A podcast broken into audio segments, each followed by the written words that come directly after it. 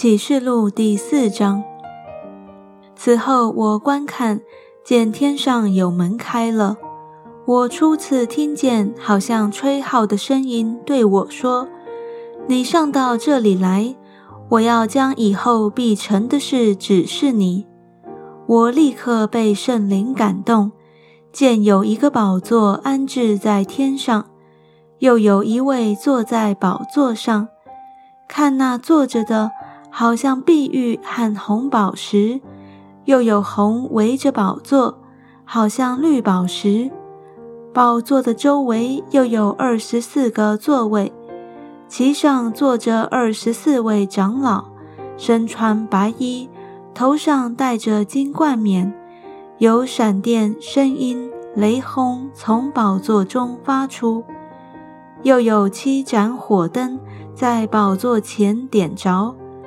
这七灯就是神的七灵，宝座前好像一个玻璃海，如同水晶。宝座中和宝座周围有四个活物，前后片体都满了眼睛。第一个活物像狮子，第二个像牛犊，第三个脸面像人，第四个像飞鹰。四活物各有六个翅膀，片体内外都满了眼睛。他们昼夜不住地说：“圣哉，圣哉，圣哉！